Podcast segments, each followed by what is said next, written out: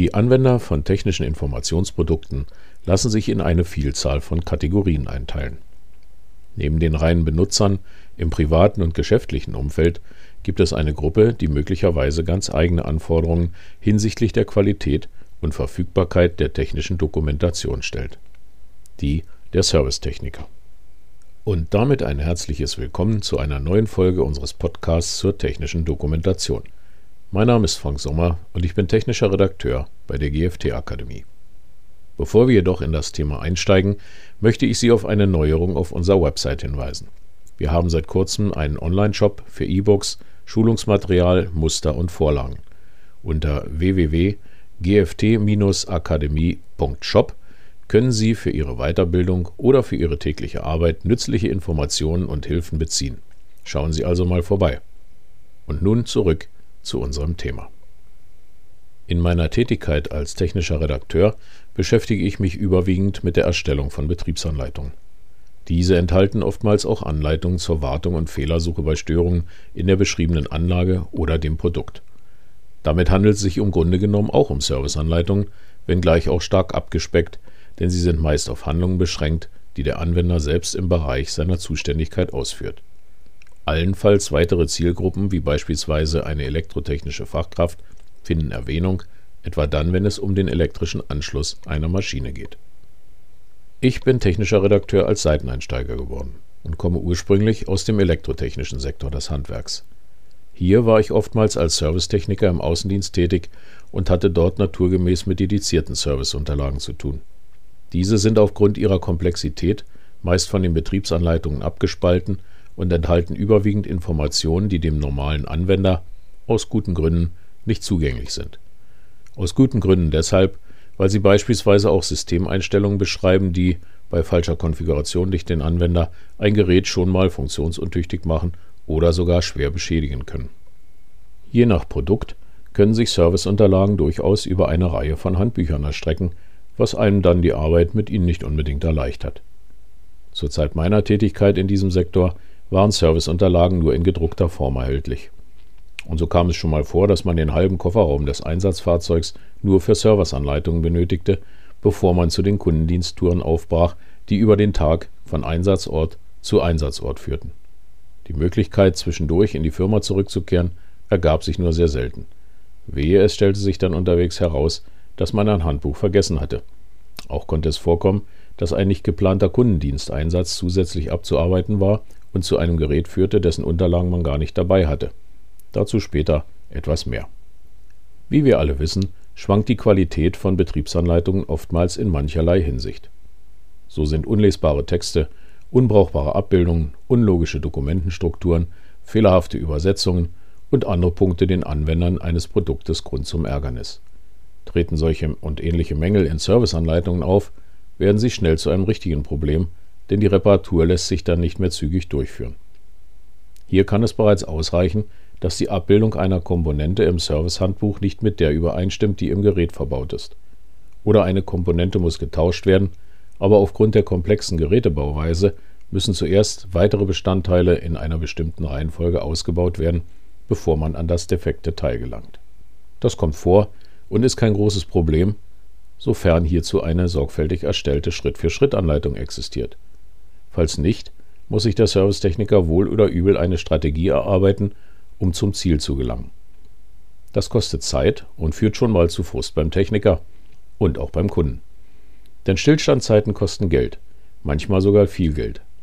Ich kann mich an einen Fall erinnern, bei dem der Ausfall eines wichtigen Servers in der Produktion mit rund 10.000 Euro pro Stunde zu Buche schlug. Geben Serviceunterlagen die benötigten Informationen nicht mehr her, helfen oftmals eigene Aufzeichnungen weiter. Allerdings auch nur dann, wenn der Techniker bereits an einem gleichen Gerät Erfahrung sammeln konnte. Ansonsten bietet sich nun die Gelegenheit, den Problemfall möglichst genau zu dokumentieren, womit wir wieder beim Faktor Zeit wären. Persönliche Notizen können aber auch sehr hilfreich sein, wenn der Techniker bei seiner Arbeit beispielsweise feststellt, dass sich eine im Servicehandbuch beschriebene Handlung doch viel effektiver durchführen lässt. Im besten Fall finden diese Erkenntnisse später ihren Weg nicht nur in den Kollegenkreis, sondern auch in die Entwicklungsabteilung des Produktherstellers. Nach ihrer Prüfung dann in die technische Redaktion und damit in eine überarbeitete Fassung der Serviceanleitung. die nun hoffentlich umgehend den Servicetechnikern zur Verfügung steht, sodass auch diejenigen von dem Mehrwert profitieren, die hierzu bislang keine eigenen Erkenntnisse sammeln konnten. Es wäre also sehr hilfreich, wenn einerseits derartige Erkenntnisse aus der Praxis zeitnah an den Hersteller weitergegeben würden, andererseits der Hersteller selbst im Rahmen seiner Produktbeobachtungspflicht regelmäßig entsprechende Umfragen im Kreis des Servicepersonals durchführt. Ein passendes Online-Formular dazu ist auf der herstellereigenen Website schnell implementiert.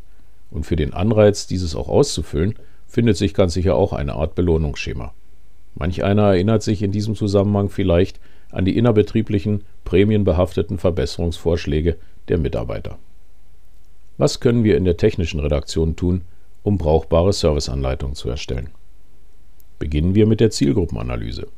Die Was macht wer Matrix ist hierfür wohl nicht tauglich. Ermittelt sie ja nur, welcher Personenkreis welche Tätigkeiten im Produktlebenszyklus ausführt und welche Informationsprodukte jeweils erforderlich sind. Und wie ist es mit der Persona-Methode? Hier werden die Zielgruppen ja über eine oder mehrere fiktive Personen in einer steckbriefartigen Form veranschaulicht. Dieser Steckbrief enthält also Informationen, die aus einer gewissen Menge Daten bestehen. Diese wiederum stammen, ja woher eigentlich? Nicht selten entstammen sie einem bestimmten Bild, das Ersteller von Personas bereits von einer Zielgruppe haben. Vielfach muss ein solches Bild aber auch erst entwickelt werden, und da hilft oftmals nur die Fantasie. Im Ergebnis könnte der Steckbrief eines Servicetechnikers dann wie folgt aussehen. Peter, 40 Jahre alt, 21 Jahre Berufserfahrung im Maschinenbau. Peter ist verheiratet und hat zwei Kinder. Bereits als Kind beschäftigt er sich mit allem, was sich mechanisch bewegt und nachbauen lässt. Peter liest viel, so auch Fachliteratur zur eigenen Weiterbildung. Er hat ein breitbandiges technisches Verständnis und geht an Problemlösungen gerne auch mal unkonventionell heran. In seiner Freizeit ist Peter ein passionierter Autoschrauber und tüftelt auch sonst gern in seiner Werkstatt an technischen Spielereien. Da oftmals ein Steckbrief nicht ausreicht, wurde noch ein zweiter erstellt. Hier haben wir den Andreas, 20 Jahre alt, ledig. Vor zwei Jahren hat er die Gesellenprüfung im Maschinenbau abgelegt seine Berufserfahrung ist dementsprechend gering. Andreas technisches Verständnis und Interesse beschränkt sich auf seinen Beruf. Privat ist er viel mit seinen Freunden zusammen oder spielt gerne am Computer. Somit haben wir nun zwei Personas, die unterschiedlicher kaum sein können. Wir haben zum einen einen berufserfahrenen Mitarbeiter, der scheinbar dem Motto folgt, dem Ingenieur ist nichts zu schwör, zum anderen einen Mitarbeiter, der noch verhältnismäßig neu in diesem Beruf ist und darüber hinaus auch keine weitere Affinität zur technisch-mechanischen Welt erkennen lässt. Welche Erkenntnisse gewinnen wir nun daraus, um sie bei der Erstellung von Serviceanleitungen gewinnbringend nutzen zu können? Vermutlich nur die, dass wir das Informationsprodukt so gestalten müssen, dass das schwächste Glied in der Kette, also unser Andreas, bestmöglich mit Informationen für seine Tätigkeiten versorgt wird. Wir dürfen nämlich nicht davon ausgehen, dass nur berufserfahrene Techniker mit unseren Anleitungen arbeiten, die als Backup noch den Notizblock mit den eigenen Aufzeichnungen in der Tasche haben und nur in besonderen Fällen in die Anleitung schauen, sondern wir müssen auch das eher unerfahrene Servicepersonal im Blick haben. Darüber hinaus, auch erfahrenste Techniker brauchen detaillierte Informationsprodukte, wenn sie an einem ihnen völlig fremden Produkt arbeiten durchführen müssen.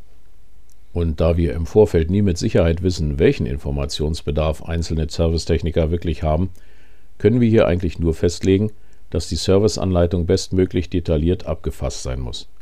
Von den normativen Vorgaben zur Erstellung der Informationsprodukte einmal ganz abgesehen. Wir sehen also, dass die Personas uns hier nur eingeschränkt weiterhelfen werden. Wie wäre es mit Umfragen? Nun, Umfragen sind ein recht beliebtes Mittel zur Erhebung von Daten. Je nach Durchführung der Umfragen besitzen sie durchaus aber auch gewisse Unschärfen, denn getreu der Erkenntnis, drei Experten, vier Meinungen, können sich unterschiedliche Sichtweisen und Anforderungen der einzelnen Personen im Servicesektor ergeben. Dennoch dürften Umfragen in unserem Fall deutlich bessere Datenquellen darstellen als Personas. Serviceunterlagen setzen sich meist aus einer Vielzahl von Dokumenten zusammen. Neben den Anleitungen zur Handlung finden wir dort beispielsweise auch Checklisten, Schaltpläne, Konstruktionszeichnungen, Ablaufdiagramme, Prüflisten, Fehlercodelisten, Ersatzteillisten und vieles mehr, je nachdem, was für den Service an einem Produkt wichtig ist. Würde man mich fragen, würde ich unter anderem folgende Wünsche äußern. Da wären zum einen die detaillierten und nachvollziehbaren Schritt-für-Schritt-Anleitungen. Auch sollten relevante Details in Abbildungen deutlich hervorgehoben sein. Dies lässt sich bereits mit Photoshop in nahezu jeder Grafik realisieren. Alle Abbildungen sollten stets die tatsächlichen Gegebenheiten wiedergeben. Es ist schließlich niemandem geholfen, wenn die abgebildete Komponente beispielsweise mehr identisch aussehende Anschlussbuchsen besitzt als die, die sich im Gerät befindet. Vor diesem Hintergrund denke ich immer an die gerne verwendete Formulierung Die Abbildung kann von den tatsächlichen Gegebenheiten abweichen. Des Weiteren wünsche ich mir eine anwendungsorientierte Strukturierung des Dokumentes. Dies gilt für mich in besonderem Maße bei gedruckten Anleitungen, da das Verfolgen von Querverweisen über hunderte von Seiten bzw. mehreren Handbüchern alles andere als praktisch ist. Auch wünschte ich mir eine sinnvolle Erstellung von optisch deutlich hervorgehobenen Querverweisen und Links. Immer wieder sieht man in PDFs zwar funktionelle, aber wie Fließtext ausgezeichnete Querverweise. Dass diese anklickbar sind, erschließt sich nicht jedem sofort. Schaltpläne und ähnliche Dokumente müssen in bestmöglicher Qualität und skalierbar sein. Wer schon einmal den Scan eines ausgedruckten und von DIN A3 auf DIN A4 Größe herunterskalierten Schaltplans in Graustufendarstellung gesehen hat, weiß, was ich meine. Referenzwerte wie Spannungen oder Ströme lassen sich oftmals dann schon nicht mehr sicher erkennen. Warum also die Schaltpläne im benötigten Format nicht direkt aus dem CAD-System exportieren, wo sie doch ohnehin erzeugt werden? Anstelle umfangreicher Handlungsanleitungen schlage ich Animationen, Utility oder lineare Videos vor, gegebenenfalls sogar vertont. Auch oder vielleicht gerade in Serviceanleitungen gilt, ein Bild sagt mehr als tausend Worte. Auch praxisbezogene und logisch strukturierte Kapitel zur Fehlersuche sollten selbstverständlich sein. Je nach Komplexität eines Produktes kann eine nach Gerätekomponenten angeordnete baumartige Struktur sehr hilfreich bei der Fehlerdiagnose sein.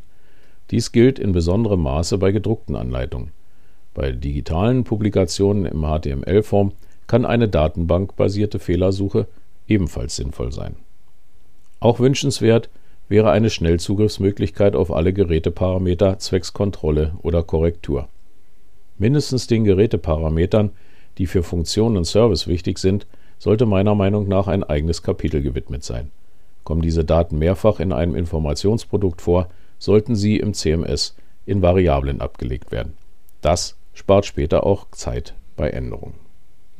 Die Integration der Berichtsmöglichkeit zu den einzelnen Servicepunkten mit Querverweisen auf dort genannte Ersatzteile wäre ein zusätzliches Feature. Ich bin der Meinung, wenn schon digital, dann gleich richtig. Was spricht dagegen, einzelnen Servicekapiteln eine Eingabemaske zuzuordnen, in denen der Servicetechniker sofort alle durchgeführten Maßnahmen und getauschten Komponenten eintragen und anschließend an das eigene Unternehmen senden kann. In zeitkritischen Situationen wie bei meinem Serverbeispiel kann ich mir vorstellen, dass ein dringend benötigtes Ersatzteil per Kurier auf den Weg gebracht und dadurch schnell montiert werden kann, ohne dass der Servicetechniker noch einen weiteren Besuch einplanen muss. Zumindest in urbanen Gegenden ist das keine große Hürde. Diese Wunschliste lässt sich noch um etliche Punkte weiterführen, zeigt aber bereits hier, dass eine enge Zusammenarbeit zwischen der technischen Redaktion und weiteren Akteuren wie der Entwicklungs- oder der IT-Abteilung gegebenenfalls unabdingbar ist. Die ewige Frage Papier oder digital. Aus meiner Sicht ist es heute zweckmäßig, Serviceanleitungen digital zu erstellen. Dies insbesondere dann, wenn sie sehr umfangreich sind und sich, wie in meinem Eingangsbeispiel, über mehrere Bände bzw. Dokumente erstrecken. Während bei gedruckten Anleitungen die Navigationsmöglichkeiten der Leser naturgemäß begrenzt sind, bieten digitale Informationsprodukte den Vorteil der Nutzung von internen oder gar externen Links sowie der Volltext- oder datenbankgestützten Suche. Dies ist bereits in der einfachsten Form in einem PDF-Dokument möglich. Ein weiterer Vorteil liegt darin, dass die Aktualisierung von Serviceunterlagen und ihre anschließende Verteilung in digitaler Form bestechend einfach ist. Sie lassen sich beispielsweise in einem passwortgeschützten Bereich des Unternehmens-Webservers bzw. über eine eigene Plattform verteilen. Wenn sie in HTML-Form publiziert werden, stehen sie den Servicekräften rund um die Uhr und quasi in Echtzeit zur Verfügung. Gerade auch bei einem Kundendiensteinsatz im Ausland ein nicht zu unterschätzendes Plus. Auch vergessene Unterlagen oder die für einen nicht vorhergesehenen Auftrag sind so schnell verfügbar. In Verbindung mit progressiven Web-Apps lässt sich so auch weitestgehend sicherstellen, dass alle Servicetechniker stets auf die aktuellsten Ausgabestände Zugriff haben. Aber wo Licht ist, ist auch Schatten. Digitale Anleitungen in HTML-Form, insbesondere dann, wenn es sich um Augmented Reality und Virtual Reality handelt, erfordern meist Spezialisten, die sich um die Realisierung und Implementierung kümmern. Hier ist dann auch mit den entsprechenden Kosten zu rechnen. Dabei sollten wir aber nicht vergessen, dass die Qualität der Serviceanleitung und damit des Service an sich einen großen Einfluss auf die User Experience eines Produktes haben, denn Maschinenstillstandzeiten bedeuten für ein Unternehmen Verluste. Halten wir also fest. Die grundsätzlichen Anforderungen an die Erstellung von Betriebs- und Serviceanleitungen sind prinzipiell deckungsgleich. Dennoch scheint es im Servicesektor zumindest bei komplexen Geräten und Anlagen zweckmäßig verstärkt auf digitale Informationsprodukte zu setzen und diese ständig optimiert an den täglichen Gebrauch des Servicepersonals anzupassen. Auch die zeitnahe Verteilbarkeit der Unterlagen ist in digitaler Form ein wichtiger Faktor im Servicebereich. Zeit ist Geld, besonders in der Industrie, und lange Ausfallzeiten kann und will sich niemand leisten. Ja, auch die Erstellung solcher Informationsprodukte kostet mitunter Geld, kann sich aber durchaus schnell bezahlt machen. Und damit sind wir am Ende unserer heutigen Folge. Wenn Ihnen diese gefallen hat und Sie sich für Themen rund um die technische Dokumentation interessieren, dann lassen Sie uns doch ein Abo da. Damit halten wir Sie auf dem Laufenden und Sie verpassen keine Folge. Klicken Sie hierzu ganz einfach auf die Schaltfläche Abonnieren unter dem Player-Bedienfeld. Vielen Dank fürs Zuhören und bleiben Sie der technischen Dokumentation gewogen. Ihr Frank Sommer.